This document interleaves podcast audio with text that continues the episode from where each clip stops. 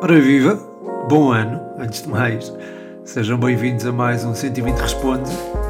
É o 120 Responde número 74, o primeiro do ano. Estou a gravar-vos às 9 da noite de terça-feira, foi um dia longo. E desta vez não estou acompanhado de chá, mas estou acompanhado de outra bebida que eu gosto muito, que é uh, água com gás e que proporciona também um bom momento auditivo. Portanto, vou encher aqui Pá, eu gosto muito, gosto muito deste som. Não sei se dá para ouvir aí. Uh, eu gosto muito deste som, especialmente porque a seguir este som depois vem um alívio, não é? Uma pessoa bebe água com gás e depois fica bem no estômago. Uh, mas bem, ainda estou assim um bocadito a recuperar do, da passagem de ano Ainda bem que existe água com gás para recuperar. Não vou dizer a marca porque ainda não patrocina este podcast, mas pode vir a patrocinar porque eu gosto bastante de, água com gás. E nunca se sabe, não é? Nunca se sabe. Uh, mas pronto, já chega de, de, falar de bebidas. Vamos ao futebol, isso é o que interessa. Uh, e vamos às perguntas deste 120 Responde. Começo por Mbappé. Tenho aqui duas perguntas sobre Mbappé, que dão um pontapé de saída para o primeiro 120 Responde este ano. Uh, a primeira do André Rodrigues, um patrono. Um forte abraço, André. Uh, ele pergunta qual a equipa onde encaixaria melhor Mbappé caso saia do PSG. Uma pergunta que também é mais ou menos feita uh, por Paulo Queiroz, que pergunta, que pede para falar do futuro de Mbappé. Um abraço para ti também, Paulo. Mas para ti não é forte porque ainda não és patrono.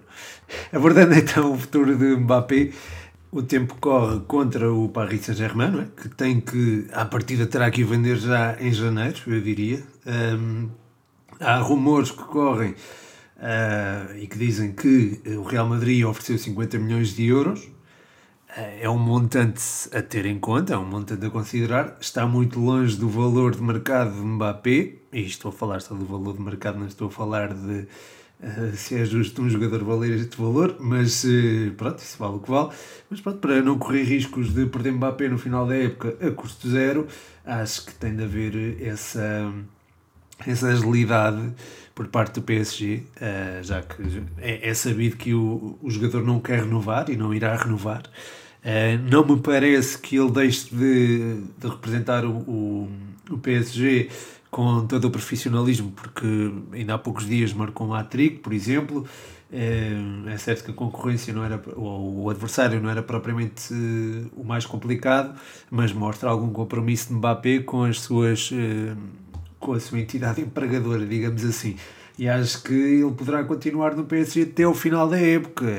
Mas lá está, o PSG vai perder a oportunidade de encaixar muitos milhões com, com um jogador deste calibre. Também poderá eventualmente encostar Mbappé, mas eu acho que isso é fazer mal ao futebol. Porque um jogador desta qualidade uh, não pode ser posto de parte para os adeptos e até para o próprio clube. Seria quase, quase um crime, diria. O André estava a perguntar onde é que ele poderia encaixar melhor e de facto é uma, é uma pergunta interessante, mas eu acho que também é difícil responder porque eu acho que ele encaixa bem em todo lado. Uh, acho que neste Real Madrid encaixa, encaixa bem, tem espaço para de progressão. Será até melhor para o Real Madrid do que propriamente para ele neste momento uh, ingressar nos, uh, nos merengues. Um, Acho que, enfim, o Barcelona talvez não seja uma hipótese por causa dos problemas financeiros que o clube atravessa e acho que há um teto salarial que Mbappé poderia fazer estourar. Uh, e depois há, claro, há mercado em Inglaterra e acho que ele também poderá encaixar por lá. Eu acho que pode explanar todo o seu futebol. Já deu mostras de que lida bem com o aspecto mais físico do jogo. Aliás, ele é, é francês. Uh, e uh, acho que, enfim, tanto a Premier League como a Liga Espanhola são espaços onde Mbappé se poderá afirmar. Portanto, acredito que ele consiga emergir como uma das figuras principais. Não acredito que vá para o Bayern, eu acho que também seria uma outra solução, mas acho difícil isso acontecer até pela política de contratações do Bayern, que aposta em jogadores que possam vir a trazer um retorno financeiro interessante em vez de investir em jogadores eh, certos, em jogadores, entre aspas, certos, como seria ou com rendimento eh, eh, previsível, como seria Mbappé. Acho que seria uma, sempre uma aposta segura, é verdade, mas. Uh, e também é verdade que poderiam eventualmente não gastar muito dinheiro com a transferência de Mbappé, mas só uh, o salário e depois também a forma como ele se saiu do Mónaco e agora está a tentar sair do PSG, acho que isso não encaixa bem com a filosofia do Bayern Munique é, portanto, não sei até que ponto o clube estaria interessado em tê-lo. Há uma cultura própria dentro do, do clube e talvez o Bayern não seja o destino de Mbappé. É, acho que ele encaixaria melhor eh, pronto, em, eh, em La Liga, eventualmente no Real Madrid, onde se pode afirmar como a principal estrela. Tem-se falado imenso dessa, dessa possível transferência. Uh, acho que o Real Madrid precisa de um herói, digamos assim, tem tido Vinícius, mas acho que Mbappé veste melhor essa capa do que propriamente o brasileiro neste momento. Uh, e, eventualmente em Inglaterra poderão surgir eh, vários clubes interessados e que podem também receber Mbappé, mas uh, ele aí não seria figura e acho que ele precisa de ser figura, portanto acho que seria mesmo o Real Madrid, se calhar, o melhor destino para o, o francês. Ainda no futebol internacional, o João Maria Blanco pergunta: Lukaku encaixaria no Inter se voltasse? Obrigado, João. Forte abraço para ti uh, e para o Spanenka também. Uh, eu acho que sim, porque o Simone Inzaghi foi muito inteligente e pegou em coisas do, do Conte e acho que conseguiu ir implementando o seu estilo de jogo.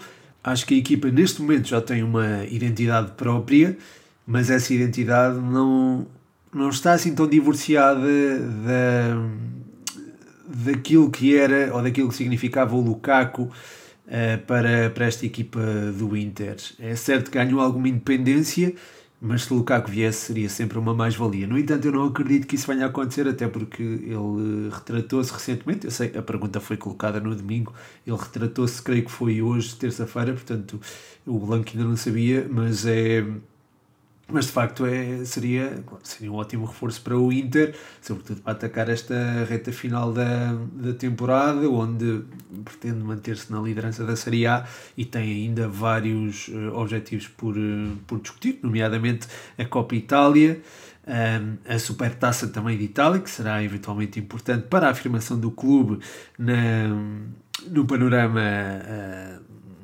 italiano, não é? Até porque vai enfrentar a Juve e depois, claro, há a Champions, onde vai eh, enfrentar o Liverpool. No entanto, eu não acredito que possa contar com o Lukaku, até porque ele se retratou recentemente. Uh, muito obrigado, João, mais uma vez pela pergunta e um forte abraço para ti. A seguir, David Cruz pede aqui prognósticos para a CAN e manda aqui um abraço, um forte abraço, forte abraço para ti, David, patrono do 120, o João também é patrono do 120.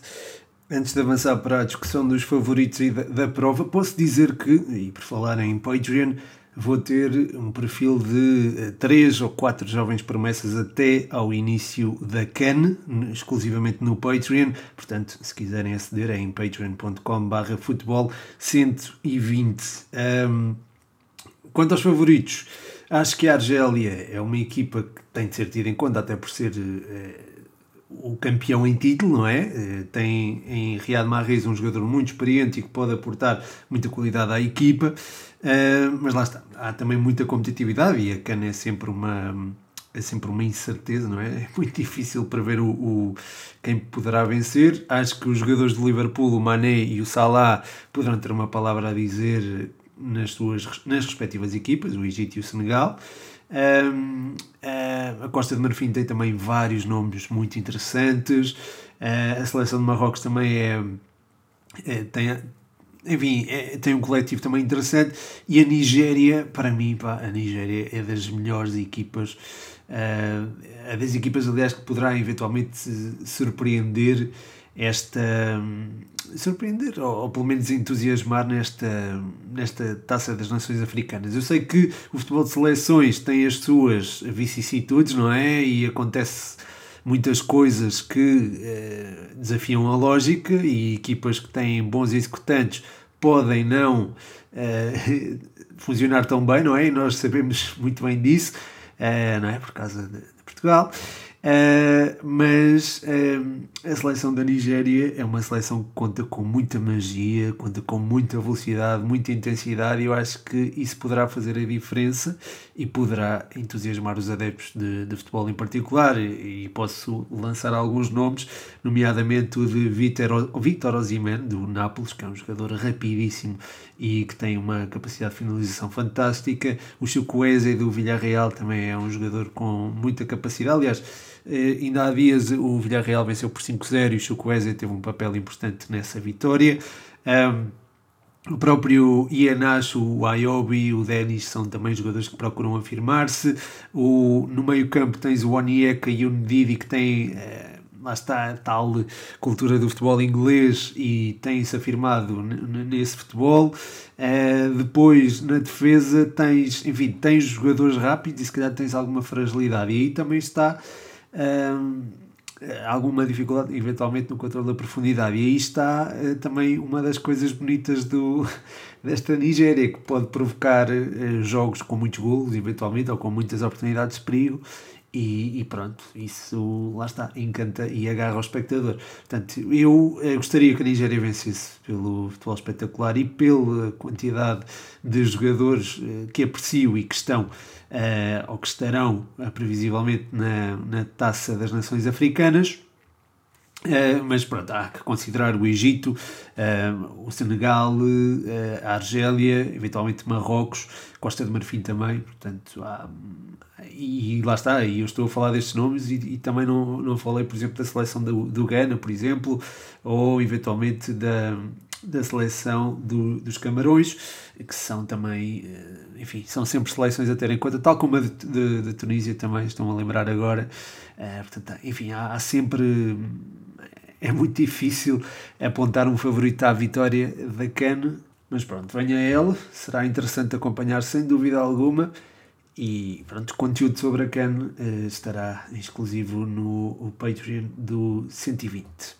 De seguida, o André Rodrigues uh, faz aqui outra pergunta: a poder renovar só com um, com quem é que o Futebol Clube do Porto devia renovar? Tecatito ou Mbemba?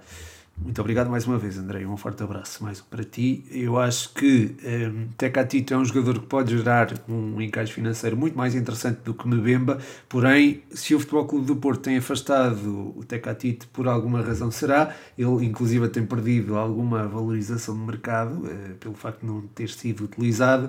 E acho que isso deve também ao facto, quer dizer, também se deverá ao facto de ter, se calhar, jogadores que consigam substituir Tecatito, embora eu acho que Tecatito do ano passado eh, era um bocadinho para o insubstituível. Entretanto apareceu Luís Dias e fez-lo esquecer.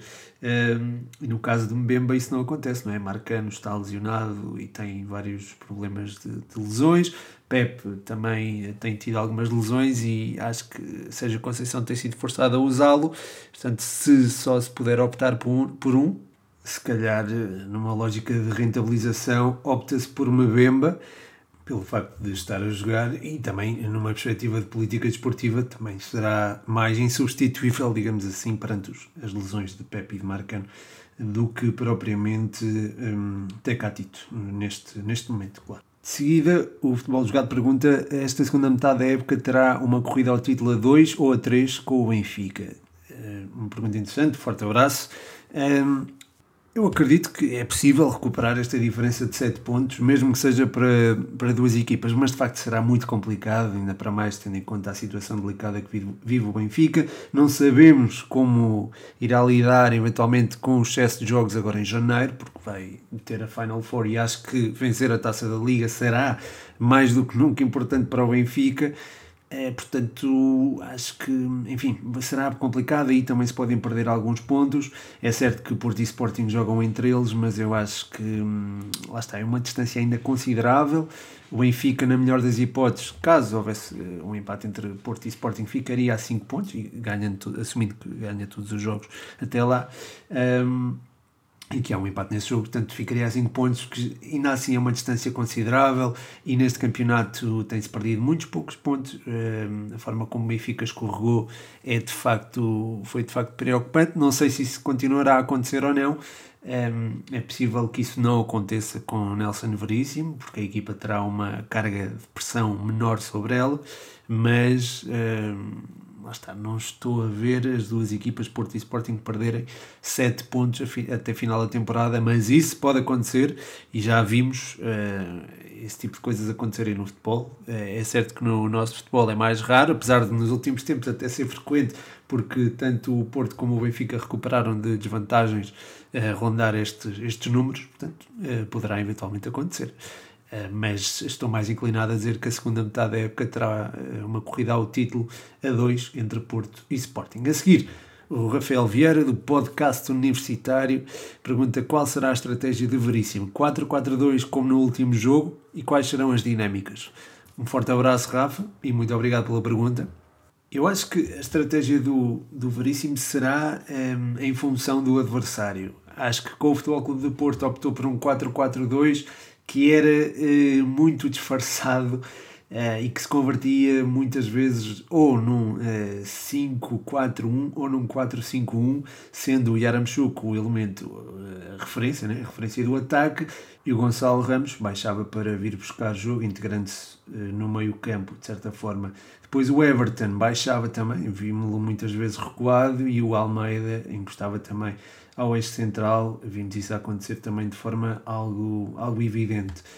E pronto, lá está, era um 4-4-2, mas na prática as coisas mudavam para um, um. ou eventualmente também passou a usar-se um 4-3-3, com Ramos a baixar, Everton e, e Rafa mais subidos enfim, as dinâmicas acabam por modificar o esquema inicial ou o esquema que, que aparece no grafismo. É, é certo que é, no pontapé de saída, se calhar a equipa está orientada nesse 4-4-2, mas depois é, há muitas modificações. Eu acredito que, por uma questão de segurança, eu acredito que o Nelson Veríssimo opte por defeito por um 4-3-3, onde pode existir a inclusão do Paulo Bernardo, juntamente com João Mário e Weigl ali no meio campo.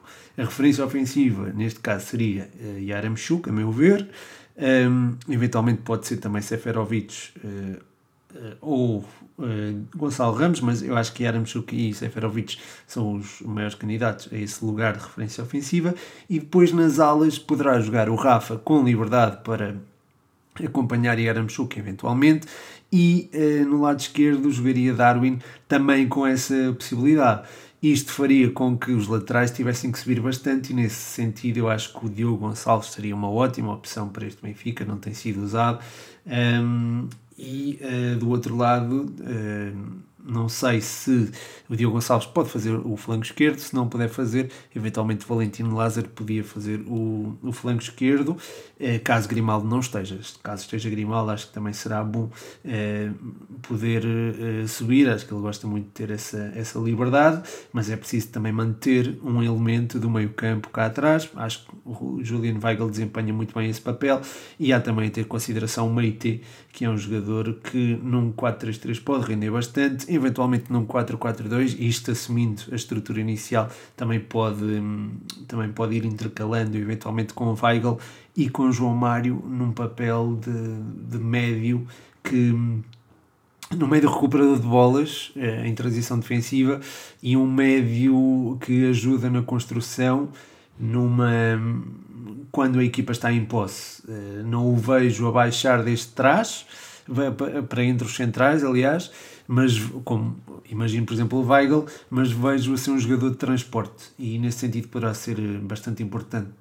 Um, e pronto, os centrais à partida serão Vertonghen e Otamendi caso se mantenha a linha de 4, mas eu continuo a achar um bocadinho arriscado ainda a manter-se este ou mudar-se o, o esquema lá está, a continuar com este esquema de quatro defesas. Se for para manter e se for para eh, construir para a próxima época, aí ok, considero e, e dou de barato.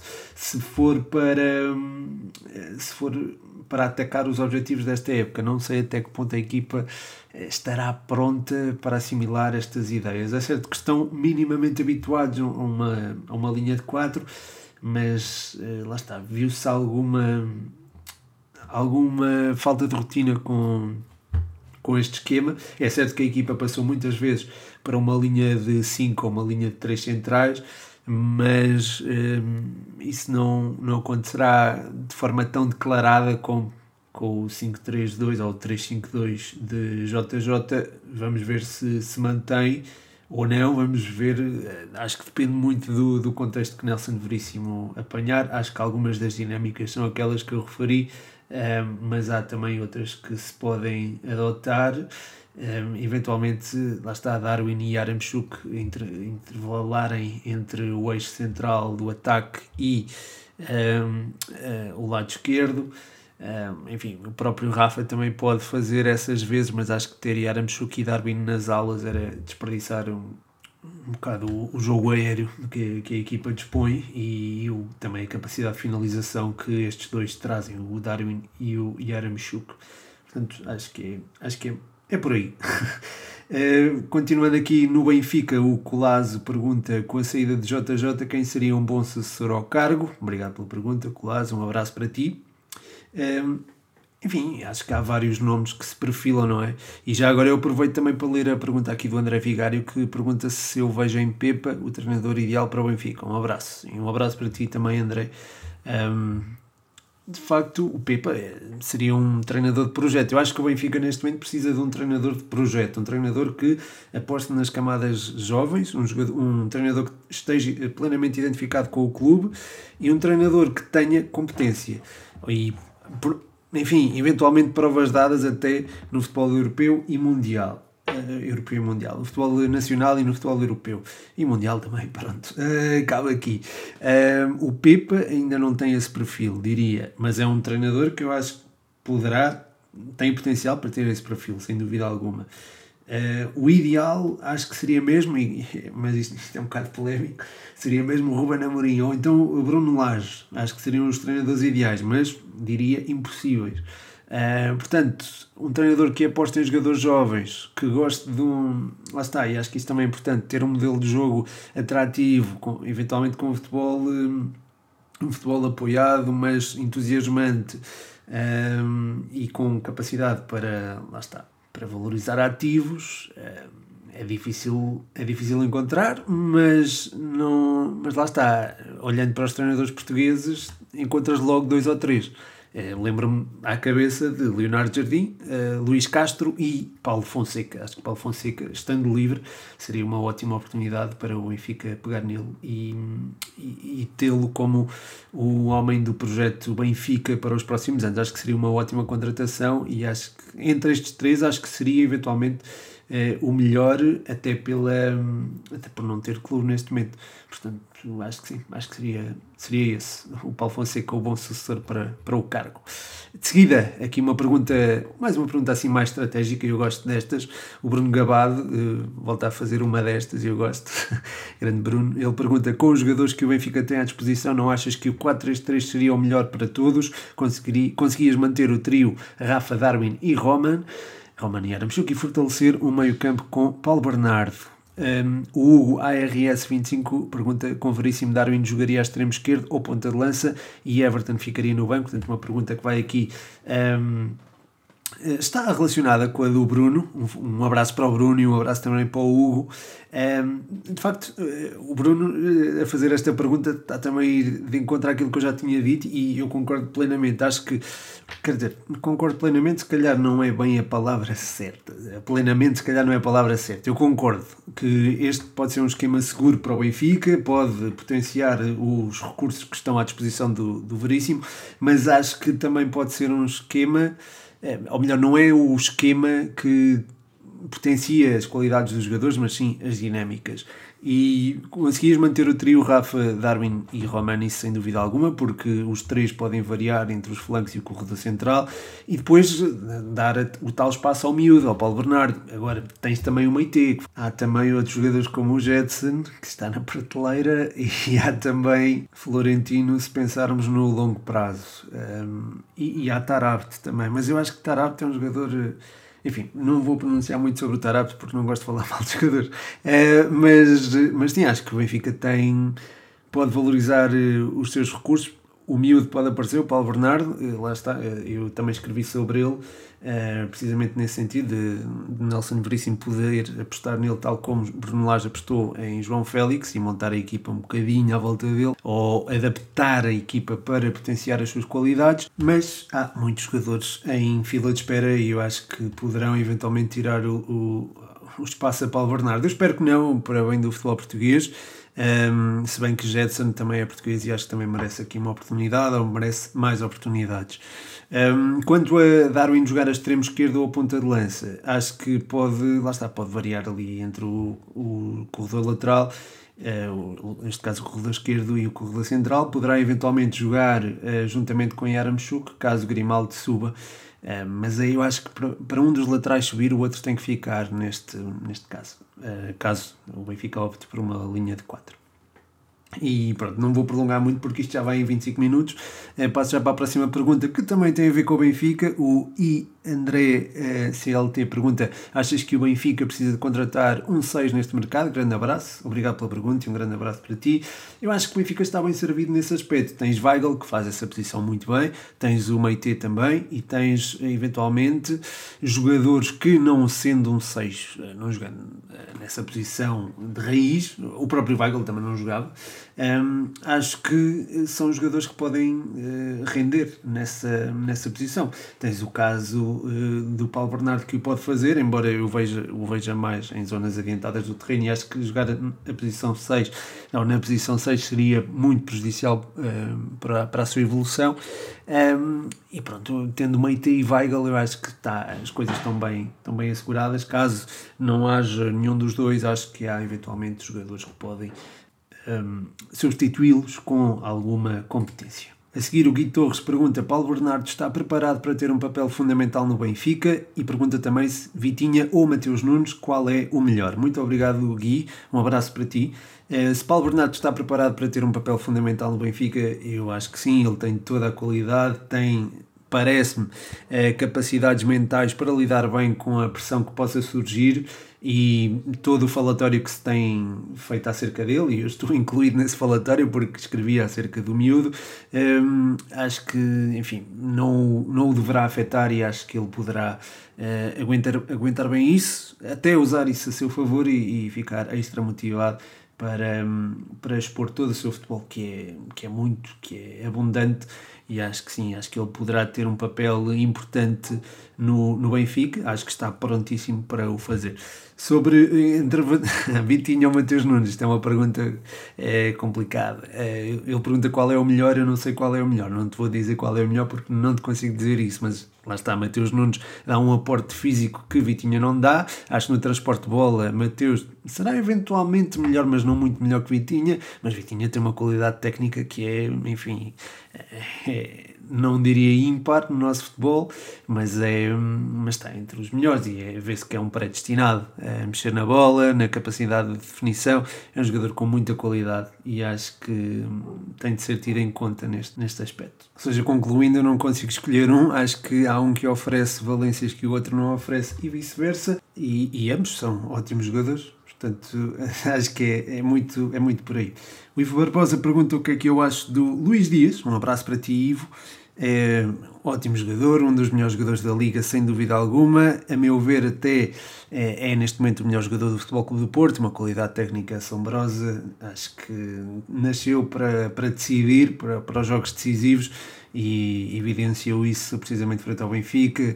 Eh, já o fez, por exemplo, no ano passado, na Supertaça, e não era um titular propriamente regular, fez-lo ao serviço da Colômbia. Acho que é um jogador diferente e que entra naquele patamar de, de jogadores que.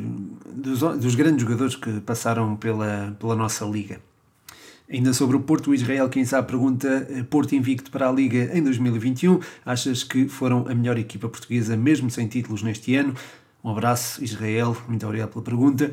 Um, é, é sempre difícil, não é? Dizer quem foi a melhor equipa portuguesa ou a pior equipa portuguesa. Uh, de facto, o Futebol Clube do Porto pratica um futebol eficaz. Eu acho que isso é, é importante dizer. Um futebol pragmático. Uh, era um futebol com muita aposta na, na profundidade. Isto na primeira metade da, da, época. Depois foi adaptando esse futebol e o futebol tornou-se mais rendilhado, com a entrada de jogadores como Vitinha, por exemplo, ehm, e que proporcionaram também uma qualidade diferente e uma capacidade de gestão do jogo diferente. Um, de qualquer forma, a equipa não perdeu a vocação ofensiva, manteve-a. Uh, acho que até melhorou uh, esta, esta temporada e acho que ao longo de 2021 fez um, fez um campeonato fantástico, fez uma, um percurso aliás, fantástico, um, não só na Liga, mas também na Liga dos Campeões. Um, tirando, claro, uh, quer dizer, mesmo eu ia dizer tirando esta época, mas mesmo nesta época um, foi só, se formos a ver, foi só o jogo com o Atlético no Dragão, eh, em que a equipa esteve abaixo das expectativas, e mesmo assim, eh, falar em estar abaixo das expectativas é falar só no resultado, porque hum, acho que o jogo poderia ter sido completamente diferente perante aquilo que foi a primeira parte dessa partida e que acabou por ditar o apuramento do Atlético. Portanto, acho que o Futebol Clube do Porto apresentou-se num ótimo, num ótimo nível em, em 2021 e não te consigo dizer se foi a melhor equipa portuguesa ou não, porque o Sporting também teve um ótimo percurso. O Benfica, a espaços, também mostrou é, bom futebol, portanto é, é, algo, é algo complicado dizer isso, mas de facto é, é uma pergunta também é, interessante. A seguir, o Gui Pechorro pergunta o que achas da equipa da Académica. Obrigado, Gui, pela pergunta. Um, e um abraço para ti também. Eu, lá está, eu gosto de falar da Académica mas de facto neste momento é, é difícil falar da, da, equipa da académica porque o momento não é o melhor. Apesar de, lá está, os últimos jogos uh, darem alguma, alguma esperança, a forma como a equipa conseguiu sobreviver ao empate, uh, ou melhor, sobreviver ao jogo frente ao Mafra, eh, voltar ao jogo depois de estar empatado, eh, estar a perder por 2-0 eh, ou por 2-1 e depois com um expulso, acho que foi de facto fantástica. A reação da equipa foi fantástica. O mesmo se pode dizer do jogo com o Trofense, mas acho que ainda há algumas lacunas no plantel. Eu acho que a qualidade existe, a qualidade está lá. Acho que a qualidade neste plantel falta eventualmente alguma. Enfim, falta não é propriamente uma equipa. Eu não diria que a académica do ano passado fosse uma candidata à subida, acho que nunca diria isso. A deste ano também não seria, mas os plantéis não são assim tão diferentes em termos de qualidade. Eu já disse isto várias vezes, até numa conversa com um grande amigo meu. Um, os plantéis não são assim tão diferentes, o do ano passado e deste ano. É certo que há as lacunas mais evidentes estão no centro da defesa. Eu acho que Pedro Justiniano merece mais oportunidades e justificou frente ao Trofense, fez uma assistência e é um defesa central, esteve muito bem eh, no corredor, no, no eixo da defesa. Um, o Ricardo Dias tem sido adaptado e acho que não, não precisa de o ser. Pode jogar perfeitamente no meio campo, juntamente com o Rec e o Mimito, Uh, e, mas lá está, jogar esses três se calhar obriga a que o touro seja desviado para uma das alas e isso seria é, mais complicado. Enfim, acho que lhe tira um bocadinho o futebol. Um, posto isto, e também perante a ausência de Mimite, de facto há algumas lacunas. Uh, a ausência de Mimite para a CAN, acho que de facto há algumas lacunas, mas o plantel não é assim tão mau. Como as pessoas têm feito ver, acho que há soluções para. Um, para todas as posições, que calhar o meio campo precisa ser reforçado, esta defesa também, mas esta equipa está ainda não mostrou tudo aquilo que pode render e acho que pode render muito e acho que isso poderá eventualmente ficar evidenciado ao longo da época e acho que a Académica pode ainda fazer uma época tranquila. A seguir, o Vasco Jesus deixa aqui várias perguntas. Uh, pergunta se de certa forma dá para comparar a reestruturação do Sporting com a do Arsenal. Um, ehm, pergunta também Barcelona, Porto Braga, todos a começarem a virar atenções para os talentos da formação. É o futuro? E pergunta também Tomás Ribeiro e Dani Mota encaixam no projeto Sporting uh, e possível Adrian no verão. Ora, boas perguntas, são boas perguntas e bons exercícios que tu lanças aqui, Vasco, obrigado por eles. Um abraço para ti. Um, a reestruturação do Sporting não, acho que não a comparo com a do Arsenal porque um, a reestruturação do Arsenal, particularmente com a Arteta, já vem desde há algum tempo, não é? O Ruben Amorim pegou na equipa, reestruturou-a, no ano seguinte foram campeões. O Arteta já está no Arsenal desde 19-20, não é? E já conquistou dois títulos, inclusive, é a taça, da, a taça de Inglaterra e a Community Shield. É, é certo que é este ano que estamos a ver o melhor Arsenal uh, e um Arsenal com uma, uma maior uh, impressão digital de Mikel Arteta, um jogo mais apoiado, mas ao mesmo tempo vertical, é uma posse que é um, objetiva não é circular a bola por circular, encontram-se sempre muitas soluções e a equipa está, está de facto a, a entusiasmar, diria, e, isto, tenho gostado bastante de ver o, Arsenal, está a potenciar bastante bem o Odegaard e o, o Caio Saka em particular, o próprio Martinelli também tem aparecido bem, portanto acho que há aqui, hum, acho que se conjuga é um bom futuro para o Arsenal uh, e acho que a equipa pode voltar a aceder às Champions através do top 4. Agora, um, ehm, reestruturar eh, o Arsenal para eventualmente lutar pela Premier, não sei se isso poderá acontecer porque há um fosso entre o Liverpool e Manchester City e as outras equipas, não sei se o Arsenal já está pronto para se intrometer, digamos assim, nesse fosso. Mas se compararmos as realidades e, e se virmos que de facto uma ida às Champions na Premier League pode ser considerada um título para o Arsenal, se calhar, sim, se calhar é, é uma comparação interessante. Aliás, a pergunta acho que é bastante pertinente. Uh, depois, uh, relativamente à valorização dos talentos da formação por parte de Braga, Porto e Barcelona acho que sim, que é o futuro. A forma como o Braga goleou em Aroca e a forma como aqueles miúdos jogaram foi, foi de facto deliciosa. O Futebol Clube do Porto também tem apostado e bem nos jovens. O Barcelona não tem outra alternativa, mas também faz parte do ADN do clube. É de facto é de facto a forma mais sustentável de estar no futebol e acho que essa devia ser a aposta de todos os clubes e acho que isso também torna os próprios clubes autênticos e com uma cultura muito própria. Portanto, acho Acho que sim, acho que o futuro passa por aí e o futuro, quer dizer, o presente, não é? Já são modelos, hum, há modelos de negócio dentro do futebol que são precisamente esse, assentes na, na formação.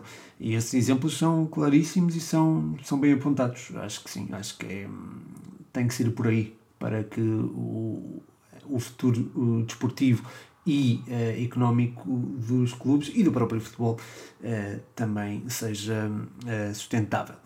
Sobre um, Tomás Ribeiro e Dani Mota encaixarem no projeto Sporting, Tomás Ribeiro é um, é um central de quem eu gosto bastante, um, pode jogar facilmente numa linha de 3, joga, é, acho que se sentiria confortável eh, com a linha subida. Ainda não o vimos eh, em ação com uma linha de 3 muito subida, mas acho que se daria bem com isso, eh, até porque é um central com boa capacidade de adaptação, tem também um perfil de liderança interessante. O Dani Mota também poderá encaixar no Sporting, na medida em que é aquele avançado todo o terreno que pode uh, fazer às vezes de Paulinho, diria.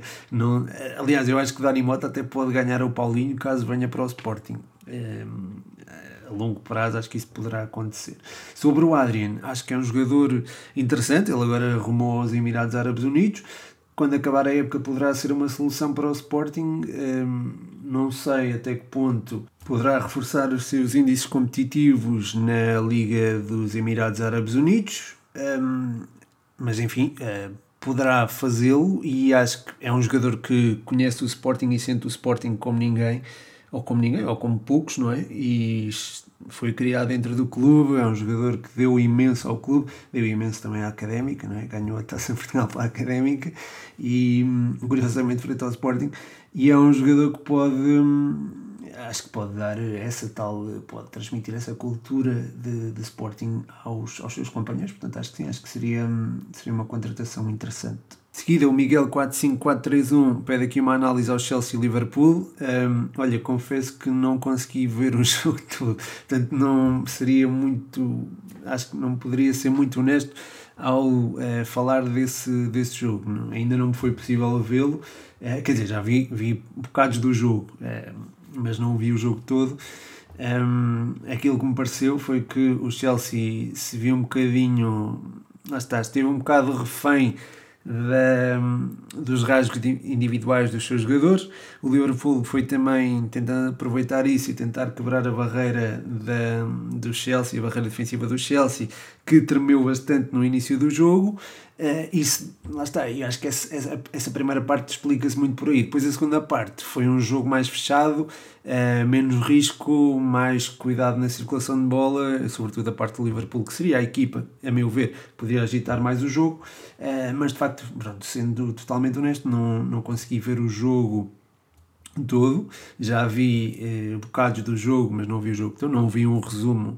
Estou a dizer isso, não vi só o resumo. Vi mais do que o resumo, mas não consegui ver o jogo todo. Portanto, não posso fazer aqui uma análise um, detalhada, mas daquilo que vi, acho que lá está, seria, seria mais ou menos por aí.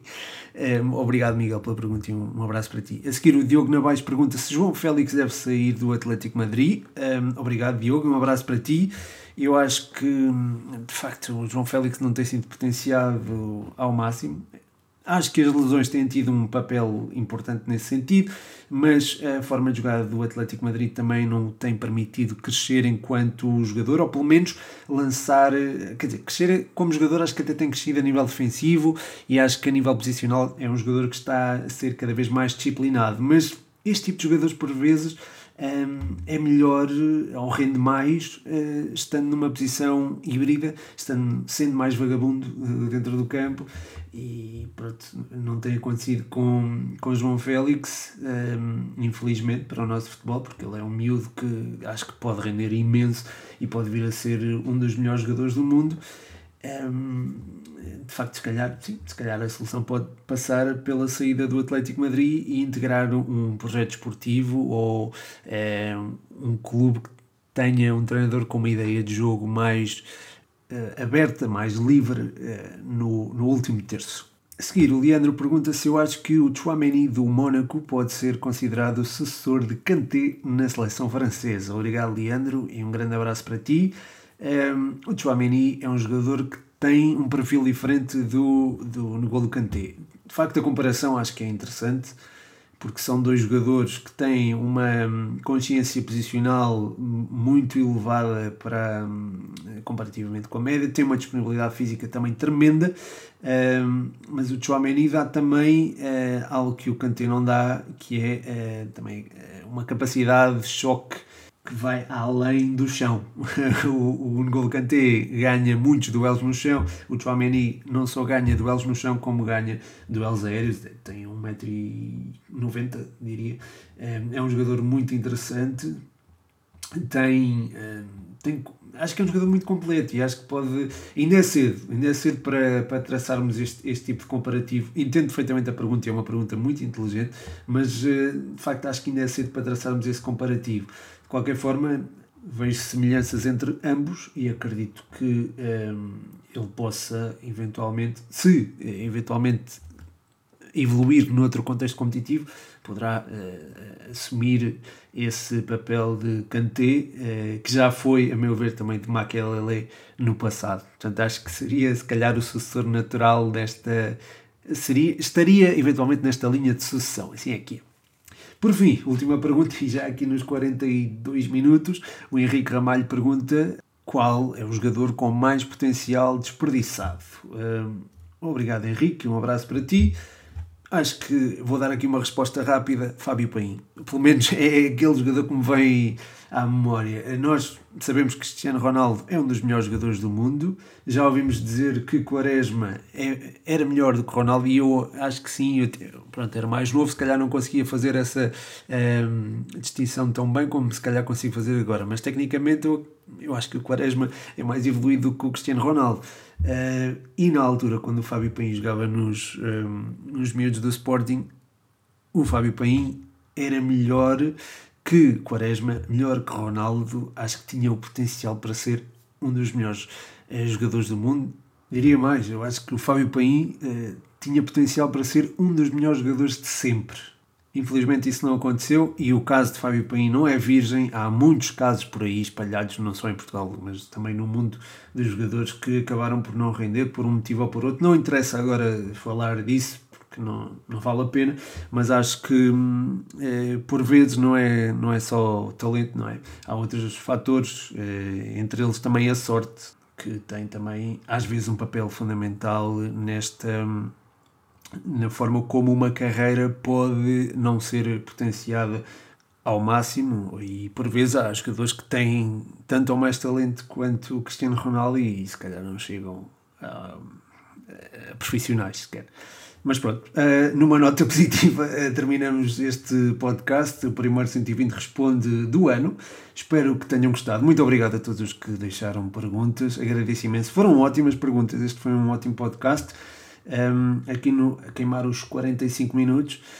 agradeço imenso um, e deixo um agradecimento especial a todos os que apoiam no Patreon, em patreon.com.br futebol120. Já sabem, vai haver conteúdo exclusivo eh, sobre a CAN e não só, há também prognósticos 120, há a eleição do jogador da jornada também e um, vão existir mais coisas em breve no Patreon, portanto, um, patreon.com.br futebol120. Um, e é isso, vou, vou jantar. Muito obrigado por ouvirem. Um forte abraço. O meu nome é Pedro Machado e este foi mais um 120 Responde.